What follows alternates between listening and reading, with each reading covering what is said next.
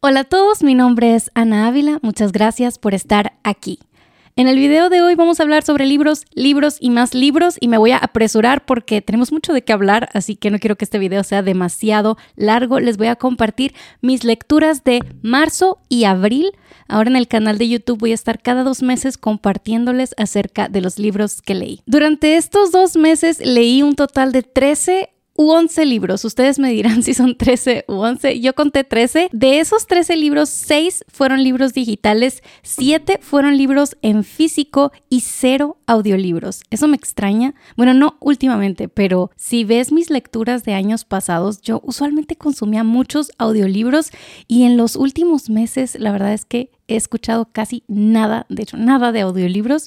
No sé por qué, pero bueno. He seguido escuchando podcast, no más que audiolibros no. Entonces, siete libros físicos, seis digitales y cero audiolibros. Y la clase de lectura que tuve fue en su mayoría lectura ligera. Tengo varios libros de estudio en marcha y yo por libros de estudio me refiero a aquellos con los que me siento y tomo notas profundas, subrayo a un montón de notas y todo eso. La lectura ligera es generalmente algo, algo que hago pues rápidamente, no me detengo mucho a tomar notas y, ni nada por el estilo. Entonces, la mayoría de estos libros, de hecho, 11 de ellos fueron lectura ligera, eh, dos los leí así de que sentarme a tomar notas y como les digo, ahorita tengo en marcha varios que también estoy leyendo, tomando notas y así porque estoy investigando para artículos o videos o lo que sea, pero eh, no los he terminado. Si pudiera resumir mi mes de lectura en pocas palabras, diría esto, demasiadas cosas empezadas sin terminar. Si ustedes ven mis ahora leyendo ahí en Goodreads, se van a dar cuenta de ello.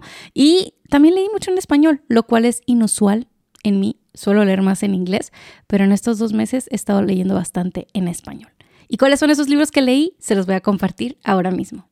Pero antes de continuar hablando de libros, por favor dale me gusta a este video para que más personas puedan conocer buenos recursos para leer. El primer libro que leí, que terminé durante el mes de marzo, fue uno que se llamó An Assembly Such as This de Pamela Aidan. Está en español, sí, y se llama Una fiesta como esta, y es el primer libro de la trilogía Fitzwilliam Darcy, un caballero. Sí, es un libro de orgullo y prejuicio contado desde la perspectiva del vato. ¿Cómo se llama el vato? Mr. Darcy. Lo acabo de decir y se me olvidó. Como se podrán dar cuenta, no soy tan fan, así mega fan de Orgullo y Prejuicio. Lo he leído creo que dos veces y he visto la película también como dos veces. Está bonito, está interesante. No soy así como que súper fan, pero necesitaba una lectura ligera, algo entretenido. Quería algo así para el fin de semana simplemente para disfrutar. Y una amiga que ella sí es súper fan de Orgullo y Prejuicio me platicó este libro, me prestó el primero y, bueno, lo leí, me entretuve, le puse tres estrellas y seguí adelante con mi vida. Tengo otros dos, es una serie de tres libros que todo orgullo y prejuicio lo cuentan en tres partes, eh, pero no los he leído. Quizá lo haga en el futuro, no me estoy así como que muriendo de ganas de hacerlo, pero estuvo entretenido. El siguiente libro que leí fue Upgrade de Blake Crouch. Este no lo encontré en español. Sé que hay otros libros de él que sí están traducidos al español. Es un autor de ciencia ficción muy famoso, pero este no sé si es porque es el último o no sé, no está traducido todavía. Es una historia, eh, me gusta porque es de ciencia ficción eh, con temas de genética y a mí eso es lo que me gusta. No me gustan tanto los robots, no me gustan los aliens. este, bueno, hay uno de Aliens que sí me gusta, pero, pero en general me gustan más las cosas así como que distópicas y, y bueno, este tiene que ver con una persona que, que, intentó modificar el código genético humano y causó un desastre y, y bueno, todo esto. Era un libro con mucho potencial. Yo le puse tres estrellas porque me entretuvo mucho, lo leí muy rápido, creo que en un fin de semana también. Eh, quería saber qué iba a pasar y los temas, como les digo, se me hacen súper interesantes como de la moralidad, de hacer alteraciones en el código genético, las consecuencias que esto puede traer y todas las, todas las cosas que tenemos que considerar cuando estamos pensando en meternos con, con nuestro código genético. Y creo que había mucha oportunidad para tener conversaciones muy interesantes, pero el libro se quedó corto. La verdad es que no más, eh, no más no. Nomás no, no, no, no me movió lo que me tenía que mover, así que solo le di tres estrellas. El siguiente, y este sí lo tengo en físico por acá, se les voy a mostrar, es el libro de Sí, Señor, y es una memoria. Em, una memoria es un libro que como narra partes de la vida de una persona, pero no narra toda su vida como una biografía, sino que se centra en un tema particular. Y en el caso de este libro, Fermín nos cuenta acerca de cómo su hambre por tener el control y cómo conoció a Jesús y, y al final acabó rindiéndole a él el control de su vida y llamándole Señor, por eso se llama Sí Señor el libro. La verdad es que está muy bueno, está muy interesante, me encanta el chisme santo, como conocer el testimonio de las personas y saber lo que Dios ha hecho en su vida. Esta memoria es interesante con respecto a otras que he leído porque no narra la vida de Fermín, obviamente no la narra exhaustivamente, como les decía, una memoria no hace eso, pero tampoco la narra linealmente, sino que se salta de su infancia hasta ya cuando él era cantante famoso y luego regresa a, su adolescencia y luego cuando estaba conociendo a Jesús y, y, así como que brinca de un lado a otro. Entonces eso te podría resultar quizá un poco confuso, pero a mí me pareció muy interesante y me pareció como que me mantenía más involucrada en la historia. Me gustó mucho, pero no le puse estrellas en Goodreads porque una de mis reglas personales, es una convicción personal, es no ponerle estrellas a libros escritos por personas que conozco y tengo el privilegio de conocer a Fermín y a su familia. Se me hace un poco extraño hacer eso de ponerle estrellas a los libros de mis amigos o conocidos, así que prefiero evitarlo, pero se los recomiendo, está muy bueno, léanlo si pueden hacerlo. El siguiente libro fue el que leímos con mis amigos de Patreon, Patreon, mi grupo de lectura en marzo y se llama El Credo Secular, cinco respuestas, argumentos contemporáneos de Rebecca McLaughlin.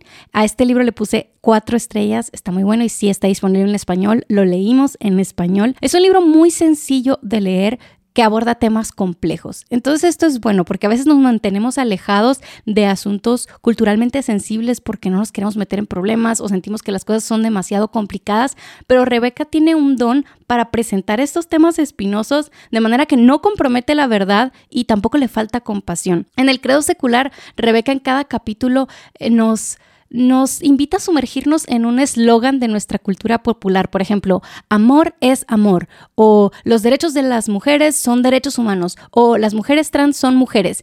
Y nos invita a desempacar como estos eslogans y a detectar la verdad y, detectar el error también, porque cuando hablamos del amor, cuando hablamos de los derechos de la mujer y todo eso, hay cosas que, que, la cultura nos vende que sí son ciertas, pero eh, metido en medio de todo eso hay muchas mentiras también. Entonces Rebeca nos ayuda a examinar estos eslóganes a la luz de la palabra de Dios y, creo que es una muy buena introducción. No es un libro exhaustivo, no vas a encontrar ahí todas las respuestas a tus preguntas, de hecho creo que es bastante superficial en algunos aspectos, pero creo que esto es bueno para las personas que no han tenido ningún tipo de acercamiento a estos temas. Ahora si tú ya te encanta eso de la batalla cultural y sabes mucho del tema, quizá no vas a encontrar nada nuevo, pero es un buen libro que puedes recomendar a aquellos que quieren empezar a aprender y quieren hacerlo desde una perspectiva bíblica. El siguiente un clásico, Los Juegos del Hambre. Esta es como la tercera vez que lo leo y le di cuatro estrellas otra vez porque me lo disfruté como si hubiera sido la primera vez. Este lo leí con un grupo de jovencitas que estoy discipulando y fue un muy buen tiempo en el que pudimos utilizar esta historia para tener conversaciones súper interesantes acerca del sufrimiento, acerca de la injusticia, acerca del temor y acerca de cómo a veces somos lastimados y nos protegemos y utilizamos ciertas actitudes o ciertas conductas como mecanismos de defensa para no ser lastimados otra vez. Entonces estuvo súper interesante poder ver esa historia desde los ojos de las chicas con las que estaba platicando y, bueno, es, es una historia bien entretenida. Si no la conoces, te invito a que lo hagas. La verdad es que no tiene desperdicio. El siguiente fue un libro que leí en inglés de John Stott que se llama The Radical Disciple y que sí está en español, lo busqué y se llama igual El discípulo radical. Es un libro muy sencillo, me gusta John Stott porque es un abuelito, es un abuelito que te confronta, te dice la verdad, pero en amor. Y, no te sientes condenado, sino que te sientes animado a vivir para Jesús. Y este libro se trata precisamente de cómo debe lucir la vida de un verdadero creyente. Cómo luce la vida de una persona que no se conforma con decir, sí, amo a Jesús, sino que realmente lo vive en diferentes áreas de su vida. Entonces, si te sientes así un poquito como que apagado en tu fe, como que no sabes eh, qué hacer, a dónde ir, te sientes apático, John Stott te puede animar y confrontar mucho con este libro, El discípulo radical, te lo recomiendo. El siguiente es otro que también leí en físico. Este tuve la oportunidad de adquirirlo en la conferencia de Ayuda Nuestros Corazones que tuvimos en México eh, y se llama De Transgénero a Transformada. Es otro de esos libros de, como le llamo yo, Chisme Santo. Es una broma, es simplemente un testimonio de Laura Perry, que también estuvo compartiendo su testimonio ahí en la conferencia. No tuve la oportunidad de escucharlo porque estaba trabajando, pero mi mamá sí lo escuchó y me dijo, qué impactante el, el, testimonio de esta mujer, tienes que escucharlo, tienes que conocerla. Entonces ahí estaba su libro y dije, bueno, lo voy a comprar porque también he estado leyendo, estudiando mucho acerca de este tema de la identidad de género y todo eso. Y bueno, siempre es importante escuchar de las personas que lo han vivido, no solo que sea un ejercicio intelectual, sino también conectar con las personas que están sufriendo, que están confundidas. Y bueno, Laura era una de ellas y nos cuenta su historia de cómo vivió aborreciendo el ser mujer, que decidió cambiar su cuerpo para empezar a tratar de vivir como hombre y cómo eso no le dio satisfacción. Y cómo también Jesús la confrontó, la sanó y ahora ella vive para él. Y bueno, de eso se trata de Transgénero a Transformada. Es un libro que de nuevo, de esos que leí súper rápido en uno o dos días.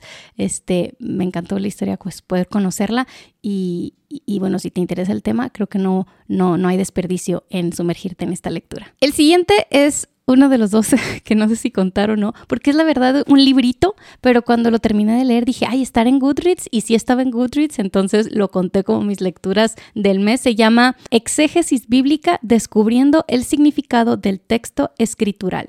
Es un PDF que está gratuitamente en la página de Deseando a Dios, el ministerio de John Piper. Yo lo leí en inglés, pero está tanto en inglés como en español. Y es una guía básica sobre el arsing, arking, no sé cómo le digamos en español, que es un método de estudio bíblico en el que desglosas un pasaje en sus proposiciones y encuentras las conexiones lógicas entre ellas. Es un método de estudio que conozco desde hace tiempo. John Piper le encanta, habla mucho acerca de él y siempre me ha llamado la atención pero ahora estoy empezando a estudiarlo con más seriedad. Entonces me leí esta guía básica, me ayudó mucho, no le puse un rating porque la verdad es que es un libro de 30 páginas, no, no, no hay muchas estrellas que dar, pero es buena información básica sobre este método de estudio bíblico que si eres una persona que te gusta mucho la lógica, eh, te recomiendo porque se ve súper interesante y creo que le podemos sacar mucho jugo al texto cuando lo examinamos de esta manera. El siguiente es el otro que no supe si contar o no, pero ese sí es un libro. Y es que cuando estaba de viaje hace unas semanas, eh, estaba en un hotel y ya ves que en los hoteles hay así como libros de mesitas, eh, ¿cómo le dicen? Libros de, de mesa de café.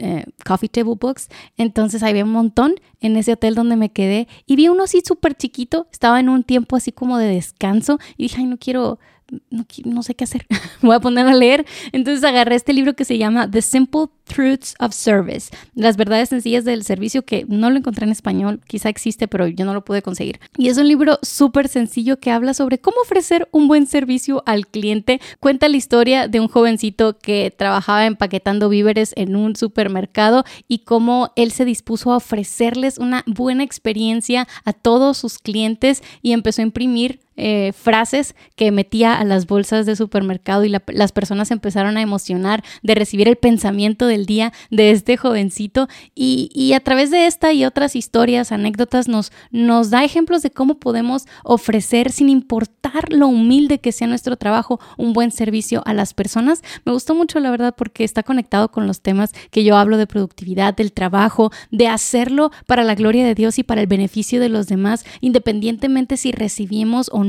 reconocimiento de otros o si es un trabajo, wow, eh, súper reconocido delante de la gente o qué sé yo, lo que sea que hagamos por sencillo, por cotidiano, por ordinario que sea, puede ser hecho con gozo, con excelencia para la gloria de Dios y el servicio de otros. Y, y bueno, este libro simplemente me recordó estas verdades. El siguiente es otro que también leí en físico, es cuando no deseo a Dios de John Piper. He leído mucho John Piper, pero no sé por qué no había leído este libro. Por lo menos no me acordaba haberlo leído y lo quería en físico. Me lo compré también en la conferencia allá en México y lo empecé a leer casi que inmediatamente. Hace rato que no leía un libro de John Piper y lo necesitaba, de verdad. Necesitaba ser animada por las palabras de Piper. Le puse cuatro estrellas y obviamente está en español. Aquí lo tengo en español.